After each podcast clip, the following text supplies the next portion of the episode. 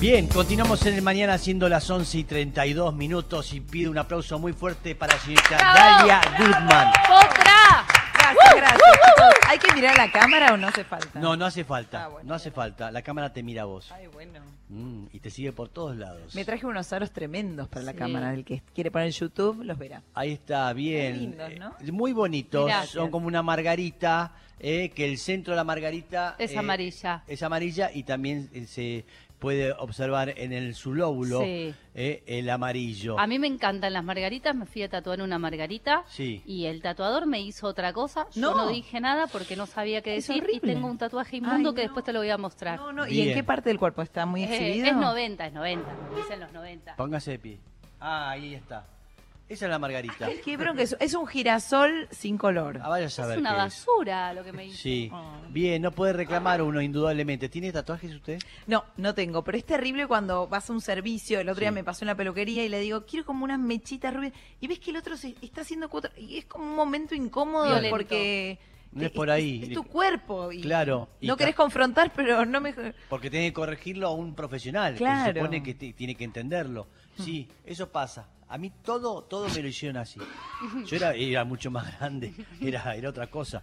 Este, pero por no hablar, no me callé. El partero me hizo así. Ahí está. Pero hay gente que habla y eso yo admiro a la gente que habla, que está bien, que le diga, Sí. te dije menos, yo me callo, me Sí. hacen mierda. Pero porque te educaron así, y tu mamá y tu no, papá mi te mamá dieron- no es así, Ah, mi bueno, mamá es entonces una no sé qué decirte. No, soy No, yo. quizás eh, te daba vergüenza a tu mamá, como le pasa a mi hija conmigo. Entonces vos no querés replicar. Eso. No, que mi hija. le- ¿Se avergüenza de usted? Re, yo soy muy jede. ¿Jede se dice? Sí, Como que que, sí. no, cringe, soy súper cringe para No. mi hija. Imagínate, madre de comediante, sos cringe absoluta. Sí. Y entonces este, le debo dar mucha vergüenza y quizás pasa eso, que cuando sos grande no le decís nada a nadie porque Sí. no querés ser como tu mamá.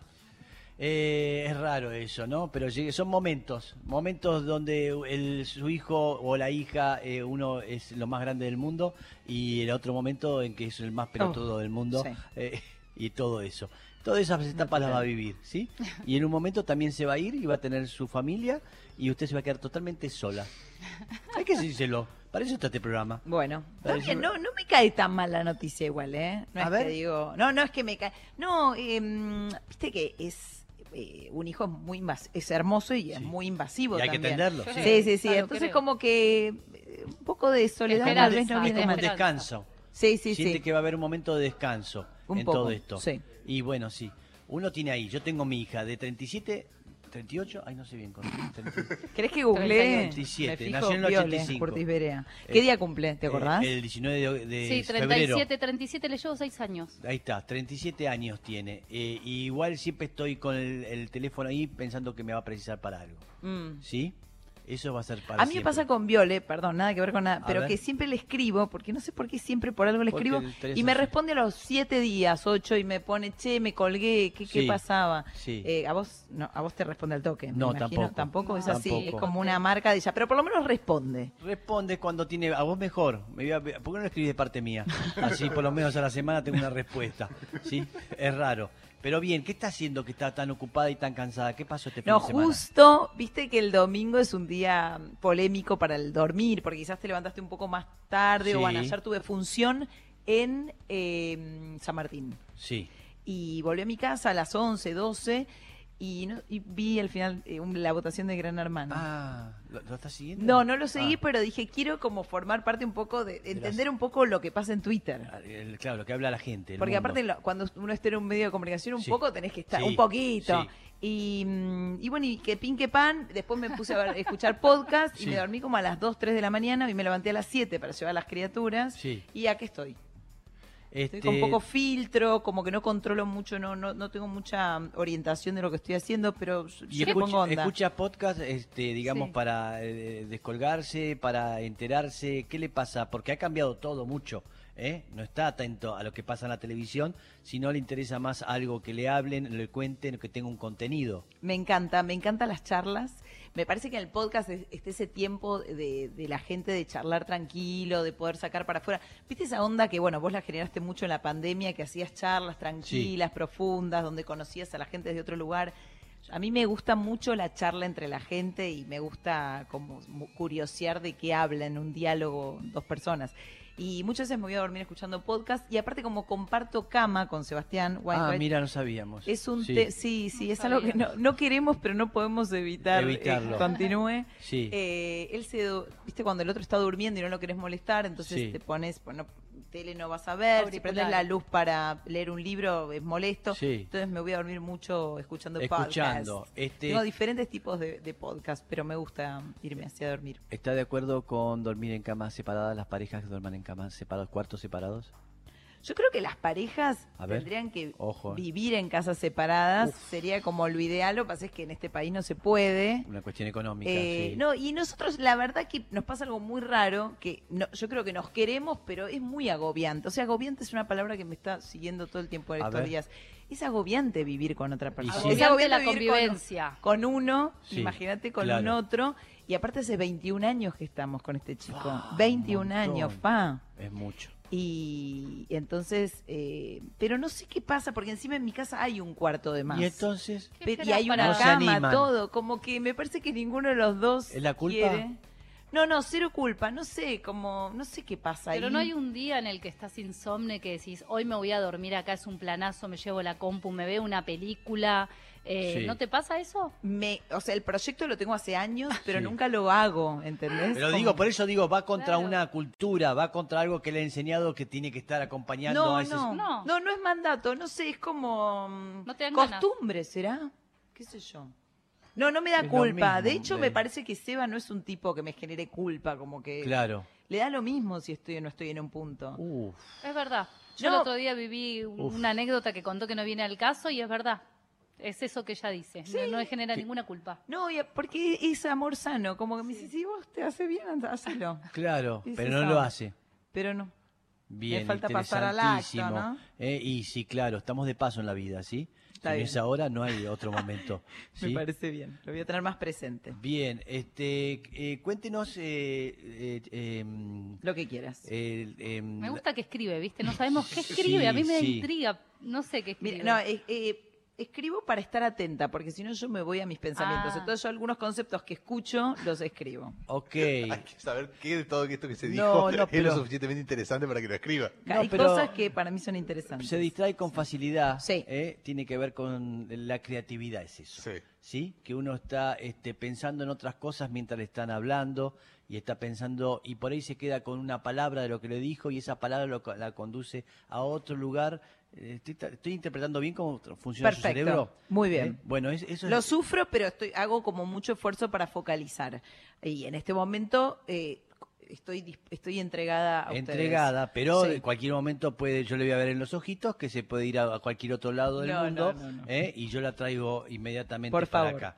Bien, ¿qué está preparando? ¿Algo nuevo en el teatro? Este, ¿Está haciendo su obra? Eh, cuéntenos un poco. Bueno, les voy a contar todo. Sí, Estoy con está. un. yo ¿Y dónde la podemos ver? Todo. Yo muchos años hice Cosa de Minas. Cosa de Mina, sí. Es un espectáculo donde sobre todo viene público de mujeres, pero el hombre, que- vos viniste Yo he y ido, es sí, un par de show veces. que es amigable para un hombre, Sí. pero bueno, es como estar en una charla entre amigas, o sea, es como una experiencia para el hombre, es raro. A mí, me muchas hace, cosas no, a mí me hace mucha gracia porque es justamente lo que eh, piensa una mujer, lo que le pasa a una mujer este, eh, con la- lo- el hombre, con la pareja o con lo que sea. Sí, hay algo ahí, mira, yo en este segundo show que lo estrené en, en la pandemia en el 2021, como que quise salir de esto de hablarle a las mujeres, pero Sí. me doy cuenta que no puedo, como que cuando hago un show estoy pensando en las chicas, es la Ajá. verdad, no, no se ofendan. No. Pero le hablo mucho y vienen hombres porque vienen, porque por suerte les da Sí. curiosidad y quieren entendernos un poco más y me Sí. parece que es un buen show para entender más el el mundo de las mujeres. Eh, ¿Siente que cambió un poco todo a lo que le hablaba, a conductas que han cambiado, a derechos que tienen las mujeres? ¿Han modificado algo este, con respecto a lo que era la relación con el hombre o el lugar de la mujer? No, al verla, perdón, eh, cada vez más libre eh, en muchos aspectos. Entonces, este, a veces hacer humor de algunas cosas, ir acompañando esos cambios. Sí, obviamente el humor tiene una cosa, va, es el género que conozco, eh, tenés que estar muy atento a lo que pasa porque todo el tiempo quedás viejo si Ahí no va. estás atento. A eso. No, ahora empecé, mm, obviamente todo cambió un montón, el lugar donde creo que antes había una, una cosa de hacer humor muy como tirándose tierra una, Sí. eh, viste que no estaba, no era normal que una mujer le guste su cuerpo, le Sí. guste... Y yo, y, y como que fui, fue cambiando mucho cómo me paro en el escenario y de lo que hablo. Pero ahora, hace muy pocas funciones, me empecé a copar un poco jodiendo a la generación de mi hija, Ajá. todo lo que me critica a las cuarentonas. Bien. Eh, y, y me río un poco de eso, de que todo lo que hago está mal y que cómo, y viste, y cómo no estás indispuesta, Sí. porque no estás, porque estás dispuesta a todo, y es como que Claro, todo- total. ¿Y por qué usas toallitas? Si es copita menstrual, tipo, me quedan tres años de indisponerme, dejarme indisponerme como yo quiero. Este, pero jodo un poco con, con esto de, de las nuevas generaciones, que todo hacemos mal y que ya ni corpiño podés usar No, no, porque no, ya fue no. usar corpiño. Es como, no sé, déjame vivir. Eh, o sea, este, también jode un poco con, con esta enrosque que hay Sí. de, de que de, de que todo está cambiado mucho Sí. y que y viste que hay una cosa de también esto de amar tu cuerpo y que no sé, déjame sentir por mi cuerpo lo que yo siento y Claro. no me impongas lo que quiero sentir por mi cuerpo. Claro. Eh, Claro, me imagino, y está bueno la crítica de una hija, además, hija mujer, Sí. ¿no? Que observa otras cosas que Federico, ¿no? Debe- Sí. que, no sé qué le dice Fede o qué, qué te critica. Y la verdad hijo. voy a decir algo muy Valeria Massa, que fue muy criticada, pero es re distinto un hijo varón y una hija mujer, y eso que yo no tengo hijos eh, eh, estándares. Mi hijo odia el fútbol, Mirá. o sea, no, tipo, hay un montón de cosas, pero hay una cosa más fluida en Sí. un vínculo con un hijo. Es, es como que es más, me deja pasar todas, Fede. Sí, sí. Y ahora no me deja pasar una. Claro. Es como un vínculo más enroscado, es más complejo y más interesante. tal No, no sé si más interesante, pero es diferente. Y me acuerdo cuando Valeria Massa dijo algo así como que ser madre Ella de madre varones de era más fácil. Y con la recriticaron y es como, bueno, no sé, escuchemos. Sí. No sé, yo no la conozco a Valeria Massa, no, no tengo idea de la calidad humana que tiene. El hombre pero- más, más fácil, dice. y es como, tienen menos puntos para para confrontar un, no sé, es como, hay, hay Sí. algo que, que, que es diferente la crianza de... Bueno, pero lo que no quiero dejar de decir también es que hablo mucho del vínculo con mi mamá, mucho. Ah. Y entonces me gusta mucho hablar de todos los mandatos de mi vieja y todo lo que mi hija me critica. Claro, y es claro. como un quilombo generacional Claro. de mujeres que es espectacular. Claro, porque... Aparte son las mujeres más importantes de mi vida, Total. ¿sabes? Claro, totalmente. Y todo cambió muchísimo. Es un Total. extremo a otro. No hay, hay cosas intermedias. ¿eh? Opina la cabeza eh, de Kiara es totalmente difi- diferente a la de tu mamá. Ay, por suerte, y yo digo, qué suerte que esta piba mm, Bien, ahí tiene está. esa elevación. Ahí porque... está. ¿eh? Y saber, ¿sabes qué? Que se va a salvar ¿eh? en un futuro. Ya lo hablamos esto, creo. Pero es eso, ¿no? De ver que, un hijo que tiene tanto carácter y tiene que enfrentar la vida, el, miedo del padre es, ¿se va a salvar o no? ¿eh? Porque es tan difícil. Es un Jumanji la vida. Y entonces este, tiene carácter y tiene un montón de cosas que sí, ya está. Sola. Va sola. ¿No pasa algo así? Sí, sí, yo- a mí me, me, me pone, bueno, igual es como re complejo, pero me pone muy contenta cuando ella como que ve cosas que en realidad lo- los adultos deberíamos ver. Por ejemplo, no sé, me dice, yo no sé cómo tal persona habla esto delante mío. Como Sí. que se da cuenta Sí, de cosas que no están, ubique- que no Bien, están ubicadas y ahí yo me quedo tranquila. Bien. Porque muchas veces la que dice cosas desubicadas soy yo también. Entonces, Bueno. mamá, yo no puedo creer que delante mío digas eso. No, qué Este, bueno, qué bueno. Pero me pone contenta que lo registra. Claro, por supuesto. Eso se va a salvar, o sea, y se confirma que, que uno es un desastre. Sí, obviamente, que uno se manda cagadas todo el tiempo, pero pero bueno, no, no existe, viste que a veces Está uno bien. tiene esa cosa de que como que si, si existiera un vínculo perfecto y Ideal, no, no No, existe. hacemos lo que podemos. Sí, sí, sí. Todos sí, hacemos lo que todo podemos. el tiempo. Este, ha hecho de todo esta mujer, ha hecho de todo. Es, es locutora Soy locutora eh, de Lícer. de Lícer. Eh, pensaba que su vida iba a ser locutora eh, y apareció el humor después. ¿Cómo fue? ¿Tenía ahí una idea de algo parecido a lo que es hoy? No, no, no. Yo quería ser una locutora tipo las de mi- las de la época de mi madre, en realidad. Sí. Va, no sé, pobre, no, no es tan grande. Bueno, Betty Elizalde, Betty. Claro. Liliana, ¿viste esas, esas voces que Sí. a mí, yo fantaseaba mucho con esas voces que no se le conocía la cara, ¿viste? Mm. Claro. Ser una voz. eh, y me gustaba. Y lo del humor vino re de, de carambola porque yo no, no, no sabía que una persona podía ser humorista. Como que. Que sea una, una ocupación, digamos. Sí, sí, sí, era como imposible. Yo me acuerdo, de hecho, estaba como re contrariada en el ISER, como, ¿qué voy a, cuando me den el título, ¿qué Ah. voy a hacer? ¿Qué voy-?" Porque no, no terminaba como de encontrar el lugar que, que, que, que me parecía que yo encajaba. Pero vos eras, eh, digamos, en la escuela, eh, eras la graciosa del grupo, eras la irreverente, siempre fuiste eso. Sí, pero una cosa más torpe, ¿no? Como no eh, de, de hacerme la graciosa, sino como de causar gracia y no entender por qué. Ajá. Ah. Esa me pasó un montón hasta que me empecé como a amigar con... Claro. Porque yo me acuerdo que yo quería siempre ser buena en lo que hacía. De hecho, cuando terminé el ISER, entré en un noticiero y trabajé tres años. Ah, mira. y quería ser buena en haciendo móviles y todo. Yo te vi, es era un desastre. Y, y era como, y entonces era, y, y la gente se reía y me decía, no te enojes, porque, por- porque era como, no quiero que se rían, quiero hacer bien esto. Y, y creo que como que en un momento tiré la chancleta y dije, bueno, listo, Es acá, acá. es esto. Claro, no, de- voy a dejar- dejo de luchar en esta estupidez.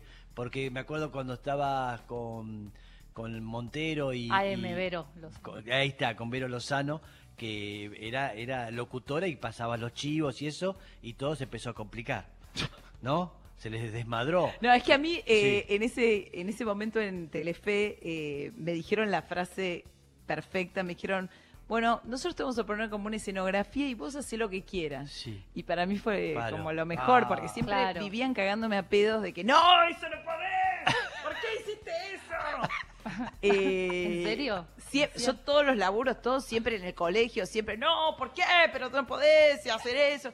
Y como que me digan eso para mí era espectacular. Y bueno, Claro. y Leo y Vero fueron como muy generosos porque creo que hay algo que es muy difícil, que es eh, que alguien te dé un lugar. en- Sí, sí. Sobre todo en esa época, ahora ya no sé cómo Sí, será, ahora es más las redes, no sé qué. Pero Sí. que alguien te dé un lugar en la tele de Sí, aire, y que todo. digan tu nombre y que te Sí. y que ah, Y vamos que a entren preguntar la en el juego. Claro, es como muy complicado y ahí como que se dio todo. No, Pero se tienen que dar como muchas cosas que en un momento también me acuerdo que, que hubo un cambio de producción y qué sé yo, Mm. y yo hacía lo mismo que hacía antes con la nueva producción y, y me decían, ¿qué haces parada en la silla? Claro. Como que hay un momento en donde si la autoridad que, que maneja un programa no te banca, Sí. ya fue tu no, juego. No, No, suma. fue. No, no, te anuló totalmente. Si alguien no gusta de vos, es lo peor. ¿Qué te parece? En todo. Es horrible. Es ¿eh? horrible. Que nos estás haciendo todo y todo es una porquería. Claro, a todos nos pasa eso. Habló de la escuela, eh, porque fue preceptora. Fui preceptora. Eh, Qué raro.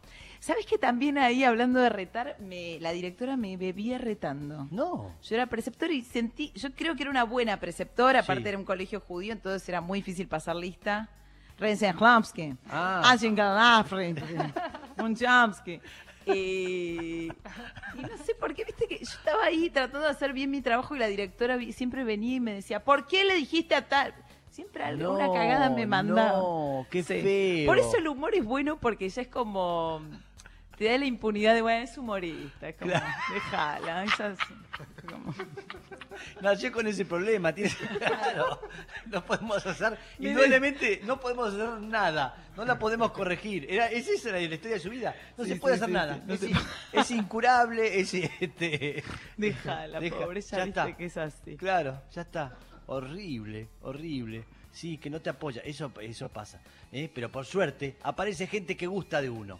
Ay, Y, y confirman un montón de cosas y miran las cosas que está haciendo y, y llenando sus teatros maipos. Ah, te y- tengo que decir todo dónde estoy, ¿no? Y sí, eso le Porque dije. no estoy en el Maipo ahora. ¿Dónde está? Pero estoy, siempre vuelvo al Maipo igual. Pero ahora estoy en el Paseo de la Plaza. Bien, Los viernes a las ¿Qué 20.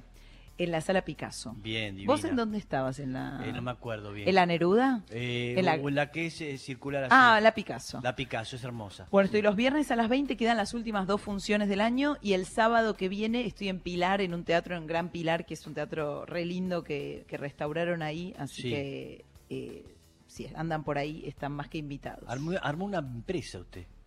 Claro, empresa. sí, no, y aparte me gusta, yo soy muy que... que Siempre está co- rodeada de un grupo de chicas y amigas eh, que la apoyan en todo. Eh, la productora, que hace años que la acompaña. eh, ¿No? No estoy más con la producción. Es Uy, un boludo. Es un boludo. Y bueno, es humorista. Es bueno, el que- humor. es La despedimos, la despedimos a... Choque los pero cinco. Está todo bien, hay ciclos en la vida, pero Hay sí, ciclos, no, sí. soy muy Uh. este que me gusta. Ahora, por ejemplo, estoy con una cápsula de mallas. Me que gusta. A ver cómo es la cápsula. Eh, no, como que me, me hago, ponele, me, me hago amiga de gente y está Sí. bueno como nuevos territorios. Sí, eh. más bien, todo Y el tiempo hay que cambiar. Hice una agenda que ahora la voy a poner, pero porque me soy inquieta. Inquieta, sí. Me Curiosa. gusta, Sí. mm, me gusta como, bueno, y estoy ensayando una obra de texto, eso es muy A loco. Contá eso que me interesa. Obra, obra. Bueno, sí, obra, obra, ¿y quién la escribió? ¿Quién? Esther Goris. Esther Ah, Goris, la Es una obra de Esther Goris que estoy ensayando y me junto con Esther Goris todas las semanas. ¿La dirige la ella? Sí. Mira, Es como una cosa muy labora muy extraña, sí. Distinta. para muy distinto, pero que, que voy a ver que, cómo funciona. Es un, un- es un texto que no es todo comedia. Así que voy a ver cómo me llevo con otros géneros. ¿Lo leíste antes cuando te cuando ella te lo propone? Te dice léelo, ¿no lo leíste? Dijiste sí de No, una? no, no. A mí la verdad es que me han propuesto un montón de obras Sí. porque... Pues sos actriz. Sí, sí, Sí. porque me dedico al teatro, básicamente. Sí, pero sí, no de explicaciones. nunca- sí, es sí. lógico que le Sí, se entiende. Sí. No, pero nunca, a, mo- a vos también te debe haber pasado, como que siempre leí los textos y dije, "Mm, no, no me veo haciendo Claro. esto, como que no. Y cuando leí esta obra, dije, me veo haciendo esto. Mira, Por primera vez dije, mira, ¿Sabés pero que que me también veo? en algún lugar había un deseo de romper con eso también por ahí. no, y de, de- de saber como esto de la actriz, soy Sí. actriz, no soy actriz, Claro. puedo ah, eh, meterme, puedo interpretar a otra que no sea yo. exacto. Este, y, y como es la historia de una escritora que está re loca, Sí, me, me interesó. Me gustó y hay, un elenco, que por primera vez voy a hacer una obra con, con, con un elenco, que Sí. está Ezequiel Campa, está Mirá. mm, este, Vane Butera, que Mirá. es una actriz divina, Sí. eh, y Fergonet. Mm. Así que estamos ahí, estoy con esa nueva mm, bien, como actriz. aventura. Interpretando, a ser intérprete. Sí. ser Vamos a ver cómo va. Alguien que gestiona siempre sus Sí. cosas, lleva adelante, escribe, le hacen gracias cosas determinadas, de repente escucha, lee otra letra de cosas o conceptos y le parece raro y tiene que interpretarlo. Pero sí, es un planazo. Cambia, suma todo eso. Sí, no, y aparte uno empieza a ver la ficción desde otro lugar. A mí me pasó mucho que a partir de, de estar haciendo esta experiencia, como que veo las actuaciones con más detalle, como, Ajá. viste que cuando uno se empieza a dedicar a algo, Sí, observa sí. otras cosas. Claro, exactamente. ¿eh? ¿Qué pasa eh, en el escenario? Usando el mismo lugar, la misma plaza, se pueden hacer otras cosas. Interesantísimo. Me gustaría que lo anotes. Sí, anota eso. Pará, perdón, Y usando me- la misma. La misma plaza. dijo, El no, mismo lugar. El mismo lugar, no, pero no entendió bien. ¿Cuántos libros sacó Mex Urtiz Berea? Eh, dos libros, dos libros. Eh, ahora me, me ofrecieron escribir de vuelta nuevamente. Es una primicia, no dije nada. No, contá ahí, todo ahora. Hasta ahí. Hasta No, hasta no, ahí. contá todo, pero eso, ¿te ofrecieron escribir una novela? Eh, tengo que ir a conversar. ¿En qué bien. editorial? ¿Puedo saber? Son Eh, todas garcas las editoriales igual, pero... ¿Son todas qué? Todas garcas las editoriales. Ah, bien. Todas chorras. No me está ayudando, digo, por si están escuchando a alguien de Planeta esto. Espero que a Mex Sí. no lo caguen como a todo el resto de los... Pero es Uh, raro. Uh. no, estoy picante, estoy picante. ¿Te han cagado mucho? Y sí, parece que sí. Eh, sa- eh, eh, con los libros que saqué. Sí. No sé si me pa- es incomprobable. Te dicen vendiste 103 Claro. libros, vendiste mil libros, como que no, no sé, pero Bueno, igual pero- siempre me han tra- me han ninguneado, eso sí, las Sí. editoriales siempre me han ninguneado. Las veces que saqué libros es como sale el libro, te aman cuando te llaman y todo Sí, y sí, después después bueno, arreglar, hacer lo que puedas. Y sí, funciona así. Es raro, ¿eh? pero es el sistema. Es así. Eh, uno no sabe. Pero a vos te va a ir bien, Max. A mí me va a ir bárbaro. Siempre. Bárbaro. La gente te ama, Max. Es verdad, es verdad. El otro día tiene un programa de radio ella. Sí. Sí. Sí, dos veces por semana sale. Gente Radiovisión. Gente Radiovisión. Con su compañera Valeria San Pedro. San Pedro. Valeria San Pedro. Ahí está, y hablan de todo, lo que se le ocurre. Es un lugar donde hace cosas que le inter... En todos los lugares donde va, este, la pasa bomba. Usted. Y soy intensa, entonces le pongo como que nunca voy así. mm, A medias tintas. Claro. Mm, Voy como siempre tratando de, mm, de ir a lugares que tengo ganas. bien. ¿Y qué cosas le gustaría hacer que no hizo todavía? Además de esto de, de Goris, eh, actuar como actriz en una obra este, donde hay un texto, la corre de ahí, es una propuesta nueva. Hay dos cosas que tengo así como a- que, que las empecé en cuarentena y no, y no y las dejé abandonadas en cuarentena, pero que me gustan. Uno es un documental que empecé a, a hacer de, de la historia del stand-up en la Argentina, que Sí. yo aparte conozco a toda esa banda que arrancó con el género y que me gusta documentarlo para que las futuras generaciones sepan de dónde vino el... A ver, ¿desde dónde usted cree que nace el, el- el stand-up? Nombrándome gente y eso en Argentina. Bueno, el stand-up en realidad, porque bueno, estaba el monólogo tradicional argentino, Enrique Pinti, Carlos Sí. Perciavale, todos, pero el stand-up como género así Sí. que viene, es más yankee, que tiene como sus, sus leyes propias, Sí. eh, arrancó eh, Diego Weinstein, lo- no sé si lo cono- bueno, Diego Weinstein y Ale Angelini eran compañeros de... eh, del Conservatorio de Arte Dramático, Sí. de actuación, y, y eran como los únicos dos que, que sabían y que, y que veían stand-up y que Mm. veían stand-uperos y que empezaron a juntarse para... Esto fue más o menos en el 99, por ahí, Ok. y, y armaron el primer show de stand-up Mira, este, con Martín Rocco sí. y con Hugo Fili, que fue como el primer show. Y, y me gusta porque en este documental que armé cuentan un poco eh, cómo fue esa primera, ese primer encuentro. Y bueno, ellos después fueron profes de stand-up, entonces empezaron a ramificar el género, tanto Diego Weinstein como Ale Angelini como Martín Rocco, que Sí. falleció hace Falleció, unos años. Sí. eh, se dieron cuenta que si ellos solos hacían no, no iba a pasar nada, pero Mm. que si daban clases, y empezaron a dar clases en el 2002 por ahí, Mm. y ahí arrancaron los Pablo Fábregas, Sangiao, Nati Carulia, Total. Vero Lorca. Total. Este, pero a mí, como me gusta mucho el género, si bien ahora en la, la obra que estoy haciendo, uy, no paro de hablar, perdón. No, no, Sí, es la por idea. Eh, si no, te que- callada. Uy, nos quedan dos minutos. No, sí. pa- la obra que hago ahora, que Sí. se llama Cosa de Minas 2, tengo cosas para hacer, eh, no es stand-up puro, es como, tiene, es muy teatral la obra que hago ahora, Sí. es diferente a la anterior.